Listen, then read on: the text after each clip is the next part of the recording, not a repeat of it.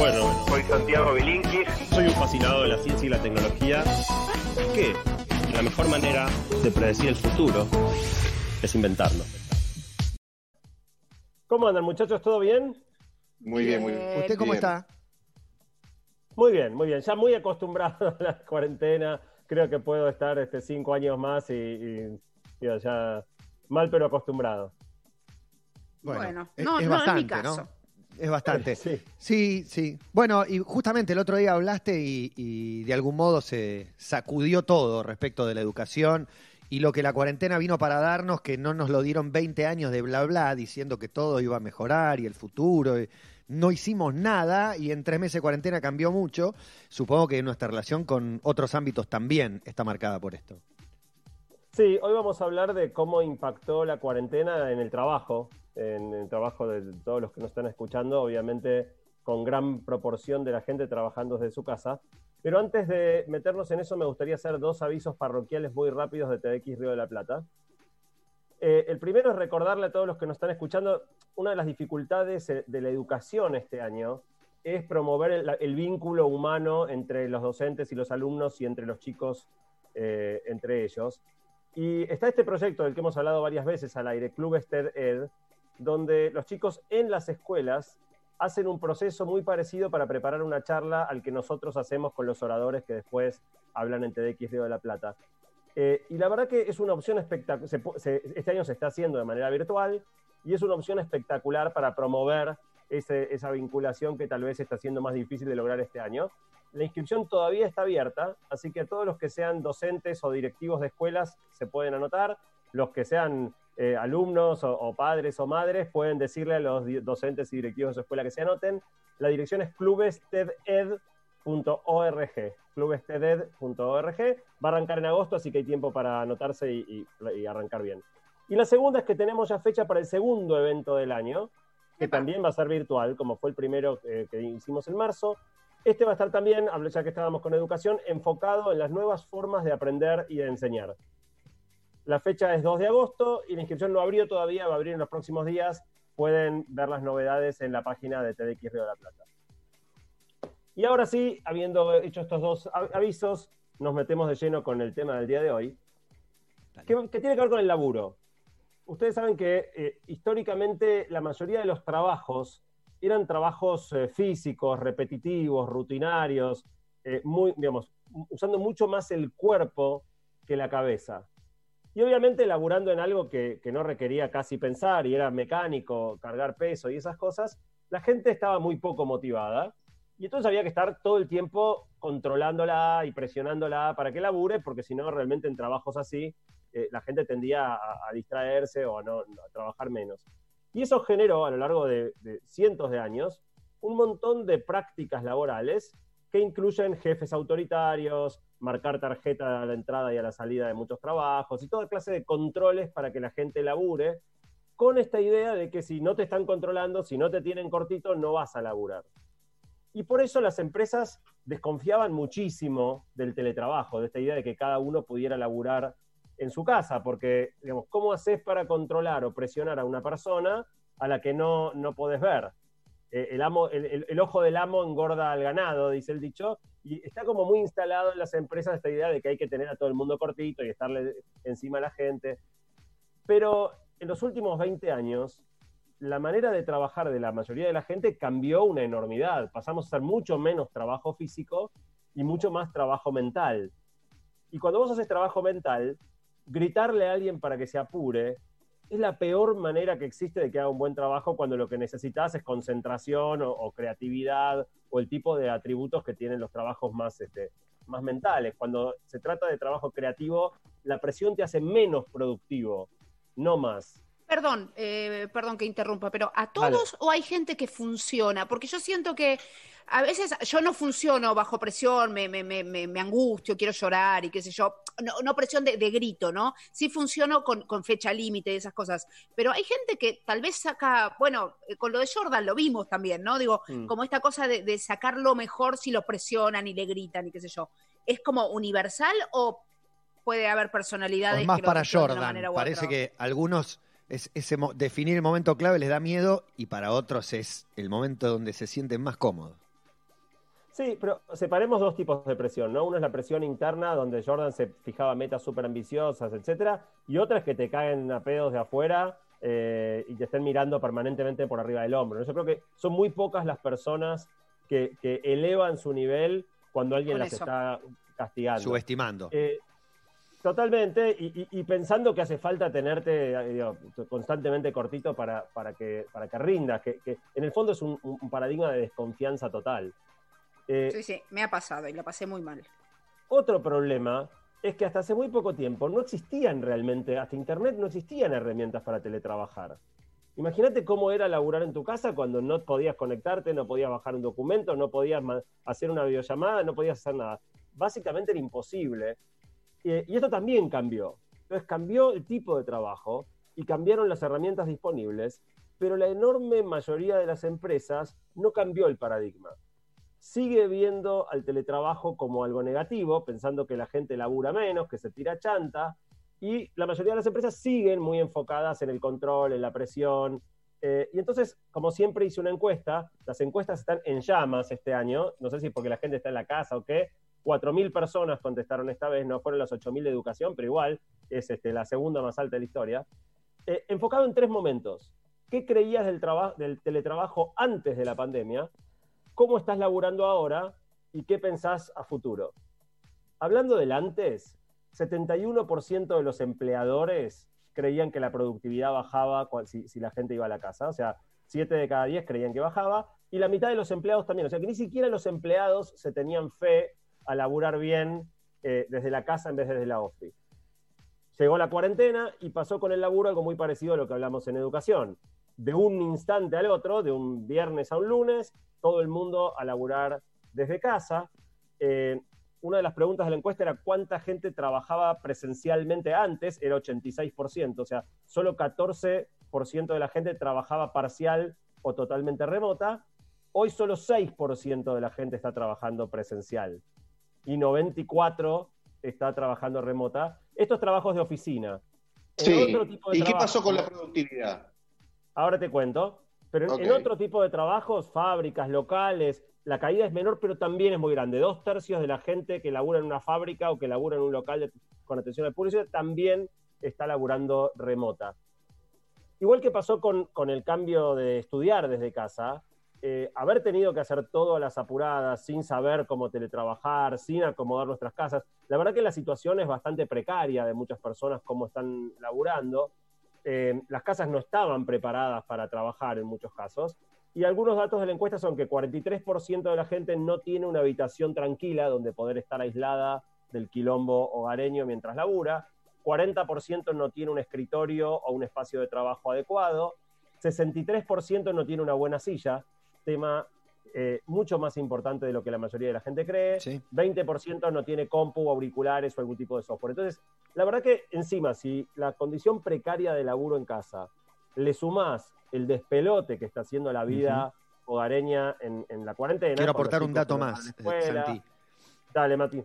Dicho por profesor de yoga y sin estadística ni dato, ni dato concreto, pero han crecido eh, tremendamente eh, la cantidad de problemas lumbares, problemas de espalda, eh, gente encorvada, como todo lo que tenga que ver con columna, dolores de columna, problemas de espalda se han multiplicado por eh, la cantidad de horas que, se pasan ahora. Ahora yo pienso, antes también las pasaban en, la oficina, no sé por qué el cambio o si muchos se sumaron. Pero puede ser la silla. Digo, yo, por ah, ejemplo, acá tengo una banqueta, tengo una banqueta que no tiene respaldo.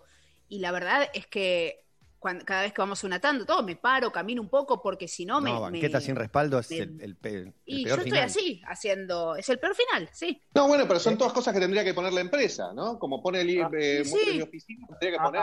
Ahora, te voy, en un ratito te voy a contar, hay algunas empresas que están haciendo eso. Así que diste, diste la tecla, Diego. pero en resumen de la situación actual, está lleno de gente que está a las puteadas con la situación actual. Recibí muchos mails catárticos sea, yo mando una a todos los que están suscritos a mi lista de mail, les mando para que contesten la encuesta, y muchos me contestan, muchos contestaron una catarsis hablando de jornadas de trabajo interminables, días laborales indistinguibles de los fines de semana o los feriados, jefes que no se acostumbran y son retrógrados y quieren estar todo el día controlando a la gente o que no respetan el balance entre la vida personal y profesional. Eh, que ya no se, no se puede salir y que entonces muchos de los que ya hacían teletrabajo, aunque sea, podían cortar y salir a correr. Bueno, ahora se puede eh, en algunos momentos correr, pero hace muy poquito. Bueno, el resultado es que 7 de cada 10 personas están más estresadas, más, más sobrecargadas de laburo y se sienten más aisladas. Pero a la vez, la mayoría se llevó una enorme sorpresa. Y es que, por un lado, muchos más laburos son remotizables de lo que creíamos.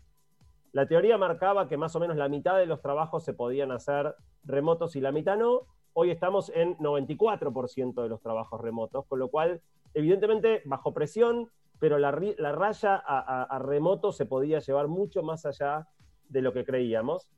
Pero lo más importante es que a pesar del quilombo, a pesar de la falta de silla, a pesar de no tener un cuarto, a pesar de no tener un escritorio, la mayoría de las personas siente que está laburando mejor y que tiene un mejor balance entre la vida profesional y personal. 70% de la gente considera que la productividad es igual o mayor laburando en su casa que en la oficina, 70%. O sea, descubrimos, subió 20 puntos, acuérdense que dijimos que la gente, no los empleadores, eran 50, ahora es 70, o sea, subió 20 puntos la cantidad de gente que cree que, que labura mejor en la casa.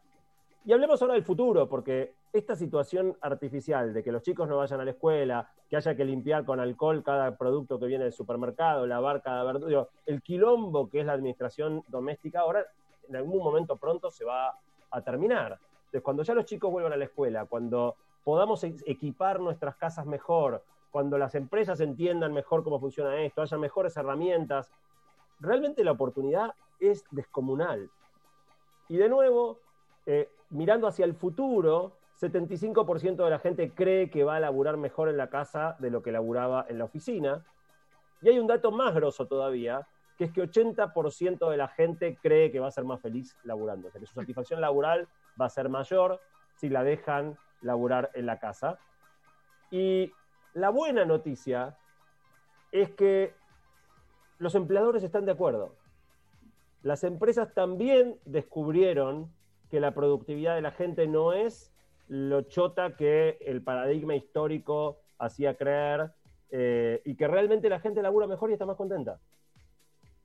Descubrimos también que hay un montón de ventajas. Yo pregunté en la encuesta cuánto tiempo viajaban por día para ir y volver al laburo. Ese es central, Bueno, eso es mortal. Los que laburaban afuera de la casa... Guita, guita, tiempo y hacinamiento, maltrato. Todo, todo furia, mal humor, todo junto entre una hora 10 y una hora 20 por día es el promedio, ¿sí? Y pensemos, la mayoría que respondió de vivir en Buenos Aires, pero también responde gente del interior donde se viaja menos, pues son ciudades más chicas. O sea, el promedio, si yo creo que se hubiera podido separar Buenos Aires, no pregunté de dónde era la persona que respondió. Yo creo no, ambas, de Gran Buenos Aires a capital, entre una y tres horas.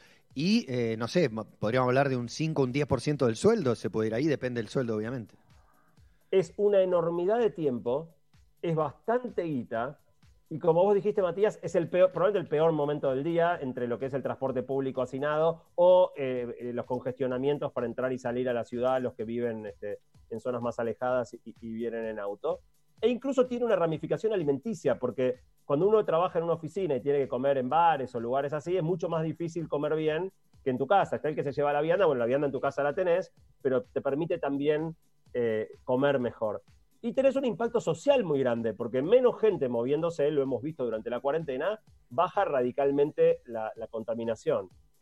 Pero la noticia más fuerte de todas es que 75% de la gente no quiere volver a laburar como laburaba. O sea, tres de cada cuatro dicen, no quiero volver a una situación en la que tengo que ir todos los días a la oficina. Tampoco es que todos quieren laburar en la casa, ¿eh? O sea, la gente no quiere laburar en la casa. Lo que la gente quiere, 85% de la gente, es un esquema flexible donde pueda ir a veces a la oficina y a veces no. Y cuando le preguntas cuántos días, da en promedio dos, días y medio. O sea, la mitad de los días me quedo en casa, la mitad de los días voy a laburar. Eh, y hoy eso es perfectamente posible. Es perfectamente posible justamente porque existe esta continuidad donde uno puede estar trabajando en un documento en tu casa, el día siguiente laburas en la oficina y tenés lo mismo que dejaste en tu casa el día anterior, tenés la posibilidad de participar en reuniones por videoconferencia con gente que esté en la oficina, vos desde afuera, un día estás vos, otro día está otro, eh, con lo cual eh, la única dimensión que nos faltaba es ver qué pasa con las empresas. Y lo que las empresas están descubriendo también, aparte de que los empleados tienen mayor productividad y están más contentos, es que se ahorran un montón de guita. Mucha guita. ¿Los empleadores? Los empleadores. ¿Por qué?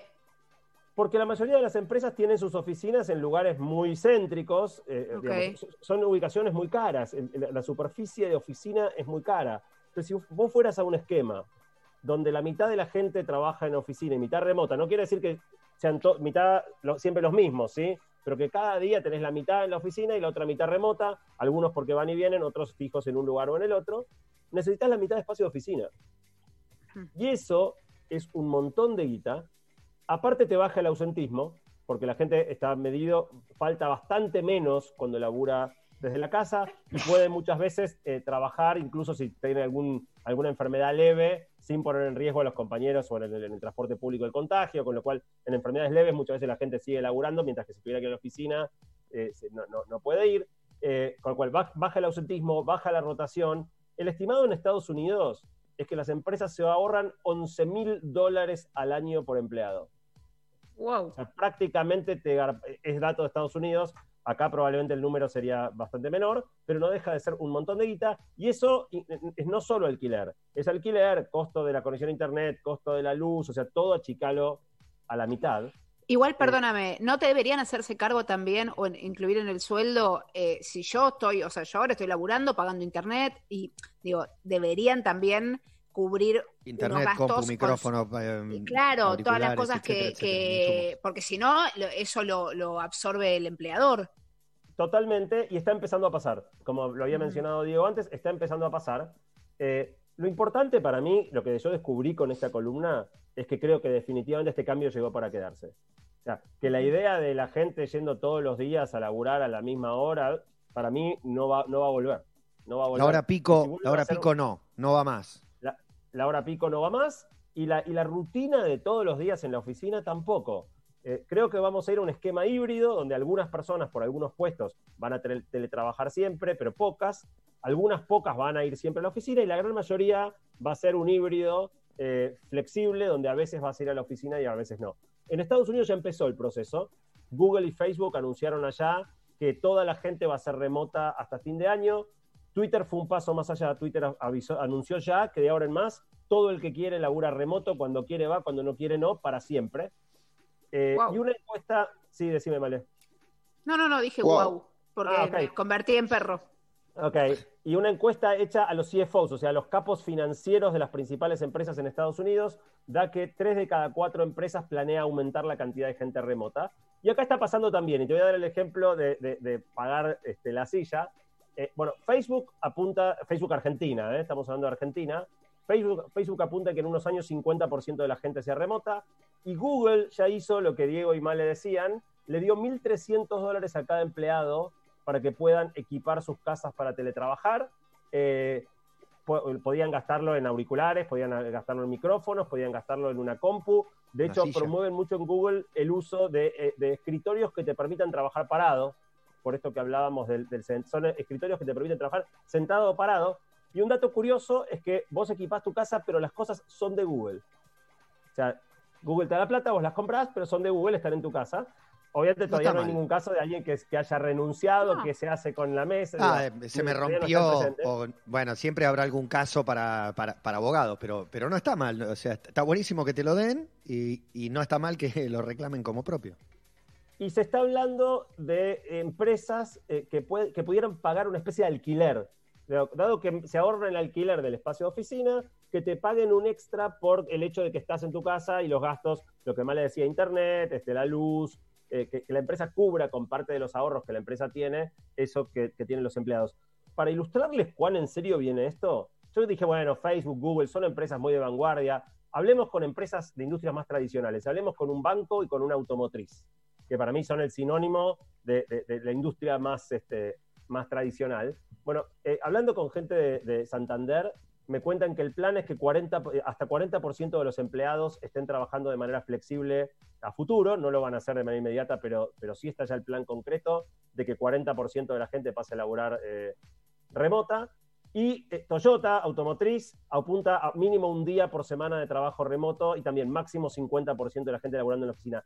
Están todos pensando en lo mismo. Incluso eh, en el sector público, supe que el gobierno de la ciudad está explorando la normativa, porque obviamente ahí hay cuestiones sindicales, hay muchas más trabas, pero en el gobierno de la ciudad de Buenos Aires también están pensando en la posibilidad de que eh, más gente pase a, a, trabajar remota. Y entonces... Eso es genial. Yo creo que va a ser espectacular. Yo creo que va a ser espectacular que realmente la gente. Hay que aprender, ¿no? O sea, no, no nos olvidemos, requiere un cambio grande de, manera de, de, ser jefe para los que son jefes, requiere un cambio de, mentalidad importante, nuevas herramientas, pero yo creo que va a ser genial. Y déjenme contarles dos cosas que se vienen a futuro que yo creo que van a ser aún más geniales. La primera es que esto es una oportunidad extraordinaria para la gente que vive en lugares apartados sea, hoy las posibilidades que vos tenés de laburar son totalmente diferentes según donde vivís. O sea, alguien que vive en Charata, Chaco o en Choel, Choel, Río Negro, no tiene las mismas oportunidades de laburo que alguien que vive en Buenos Aires. Bueno, con teletrabajo no importa dónde estés. O sea, estás en tu casa, tu casa puede quedar en cualquier punto de la Argentina y vos podés buscar laburo en cualquier empresa.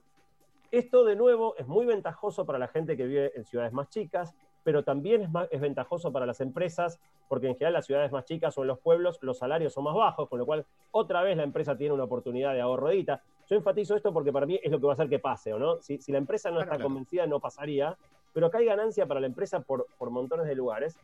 Y entonces esto va a permitir, por un lado, a la gente de, de, de pueblos o de ciudades chicas acceder a muchos mejores laburos, y por otro, a personas que viven en las grandes ciudades a desgano, a disgusto, están acá porque no quieren resignar oportunidades profesionales, pero preferirían vivir más tranquilos en otro lado, poder volver a sus pagos o radicarse donde les guste, vivir en el lugar donde mejor se sientan, laburando sin resignar esas oportunidades. Incluso no tiene por qué limitarse a la Argentina. O sea, pronto vas a bueno. poder buscar laburo en cualquier lugar del mundo, la limitación es el idioma, tal vez la zona horaria, pero fuera de eso, realmente vas a poder aplicar a un puesto en, en, en China, si te ocurre. Es que me parece que además, como vos estás hablando de cosas que, que a raíz de esto pasaron para quedarse, mucha gente, sobre todo con esto de que el AMBA es el que está peor de todo, se quiere ir a la mierda. Ya no, o sea, como que se da cuenta que no quiere estar viviendo en un lugar así y, o oh, mismo, si sabe que tiene que volver a, a, estar en cuarentenado, quiere tener jardín, quiere tener espacio libre y acá es muy difícil.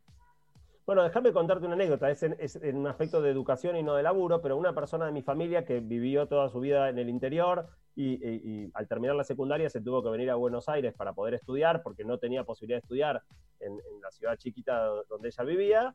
Ahora está viviendo en la ciudad donde quiere vivir con sus padres de los que se había tenido que separar y estudiando en Buenos Aires desde allá.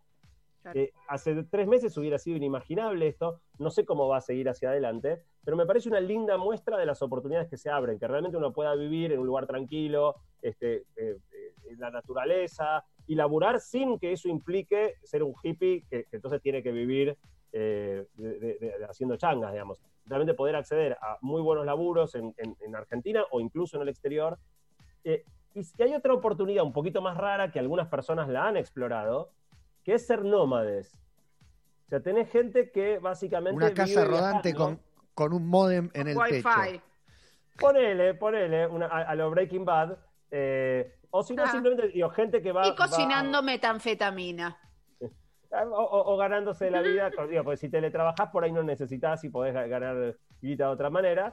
Pero sí gente que se la pasa viajando en, en hosteles o, o, lugares así sencillitos, ¿no? O sea, Airbnb eh, por el mundo y laburando en un lugar siempre desde teletrabajo. O sea que realmente abre la puerta a, a, una, a cambios profundos en el estilo de vida y en el tipo de oportunidades disponibles para eh, gente que sobre todo vive fuera de las grandes ciudades. Y mirando un poquito más adelante, se vienen dos tecnologías que van a profundizar esto mucho, que son el 5G, o sea, conexión a un nivel bestial. Es lo que está pasando en esta cuarentena. Eh, ¿Cómo, cómo?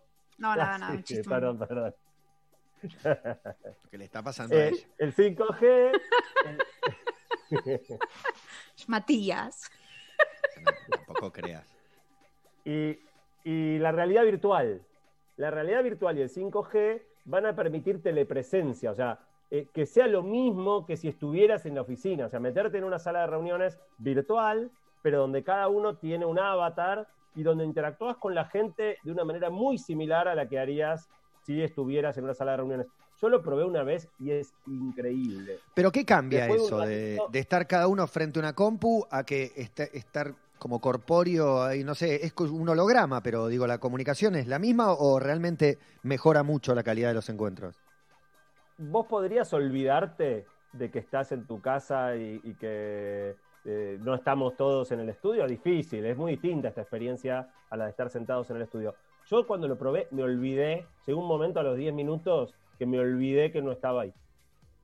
O sea, realmente cuando vos tenés estas cosas de realidad virtual inmersivas, después de un ratito, o sea, más bien te agarra lo contrario, cuando te sacás el casco, te agarra como una confusión de dónde estabas realmente e, es muy distinta la, experiencia eh, si tenés el, ancho de banda y, todo como para, hacerlo. Y para terminar, muchachos, eh, yo creo que esto se viene con todo y creo que va a ser muy importante para la gente cuando quiera buscar laburo el antecedente de saber teletrabajar. yo creo que cada vez más se va a priorizar a la gente que tenga experiencia o sepa teletrabajar. Así que preparando la columna se me ocurrió poner en las redes puse, un, tweet en, Twitter, puse en LinkedIn diciendo, los que tengan experiencia teletrabajando, ¿qué consejos le podrían dar a la gente que, por ahora no, nunca teletrabajó? Explotó. Tuve 270 respuestas en LinkedIn, 305 respuestas en Twitter, tanto material eh, para que la gente se prepare sobre cómo teletrabajar mejor, que decidí que haya parte 2. Así que la parte 2 de esta columna va a ser tips para aprender a teletrabajar y cómo maximizar tu satisfacción y productividad laburando desde tu casa. Bueno, el futuro llegó, tanto lo estuviste deseando y tanto estuvimos espiando algo que no pasaba y que realmente era muy anunciado. Hablábamos todo el tiempo de los cambios que se venían. Evidentemente eh, somos eh, animales que necesitamos reaccionar a algo, ¿no? Porque sin, la pandemia creo que, tal, no digo que no hubiera pasado nunca, pero la verdad es imposible saber cuándo. La verdad que sí, ese es el aspecto genial, que es que más allá de todo lo, desafortunado, la incertidumbre, las consecuencias económicas, digo, no, quiero, no quiero minimizar el impacto negativo de lo que estamos viviendo, pero lo que yo vengo obsesionado desde que esto empezó, y, así fueron, fíjate si vas siguiendo las columnas, es que encuentro pepitas de oro en el barro, ¿no? En el medio de, la situación, que es un quilombo, hay un montón de cositas que yo creo que vamos a salir de esto habiendo descubierto, bueno, todo el tema de la educación virtual, hablamos la la semana, el mes pasado, ahora el, trabajo, y sigo encontrando oportunidades para que, digamos, forzado, e, e, es, interesante porque las circunstancias nos obligaron a hacer cosas que de otro modo no, no hubiéramos hecho, y cuando las hacemos decimos, pucha, estaba bueno esto, eh, y especialmente en el mundo del laburo, de nuevo, porque yo creo que con esto todos ganan. Entonces, las empresas van a ser las primeras, y de hecho lo validé ya con varias compañías, que ya están pensando cosas distintas, esquemas de oficina distintos, superficies mucho más chicas, incluso esto de, darte guita para que acomodes mejor tu casa o para cubrir parte de tus gastos para que labures ahí. Bueno, sí, cuando lo decías me lo imaginaba. Eh, la gente trabajando en su casa como ahora, por ahí un porcentaje menor, pero en un mundo sin restricciones, en el que vos podés salir, irte a caminar una hora, irte a pasear, ir a ver un recital, ir a la cancha, organizarte según las actividades. O sea, no es lo mismo pensar el teletrabajo hoy, con este mundo, con estas ciudades eh, con, cuarentena, que pensarlo en una ciudad en la que se puede andar. Ahí creo que que sí, porque ahora creo que está asociado también al sufrimiento y a, la obligación de quedarte, ¿no? no lo elegiste por ahora. Pero me imagino ese panorama y compro, compro esa idea. Bueno, yo por eso había separado la encuesta en antes, durante y después. Me imaginaba que el antes la gente iba a desconfiar mucho del teletrabajo, que en el durante iba a putear mucho, y, pero que en el después iba, iba a abrazar la idea del teletrabajo y te diría, se dio muy como lo imaginaba, con la única diferencia de que incluso hoy, o sea, yo hubiera pensado que la gente ya hoy todavía no veía una ganancia genuina, e incluso ya hoy la gente se siente mejor, está más contenta, se siente más productiva y, tiene mejor balance de vida personal. Hoy, con las complicaciones, imagínate cuando esas complicaciones eh, ya no estén, que ojo, tampoco implica necesariamente trabajar desde casa, ¿eh? o sea, podés hacer una reunión desde un bar, podés irte a un espacio de cowork, hay un montón de alternativas para, para, que no sea estar encerrado tampoco, depende también la casa de cada uno, cuán agradable sea para estar, pero realmente abre el juego. Yo creo que, lo que vamos a tener de nuevo no es estar obligadamente en tu casa, sino algo mucho más flexible. Y le, abre el juego y, también, depende de la disponibilidad de cada uno y, del laburo que tenga cada uno y del trato con el empleador, porque si lográs un, un, contrato que te juzgue por o que te pague por productividad, puede que inclusive hagas el laburo de toda la semana en dos días porque los objetivos estarían cumplidos, digamos.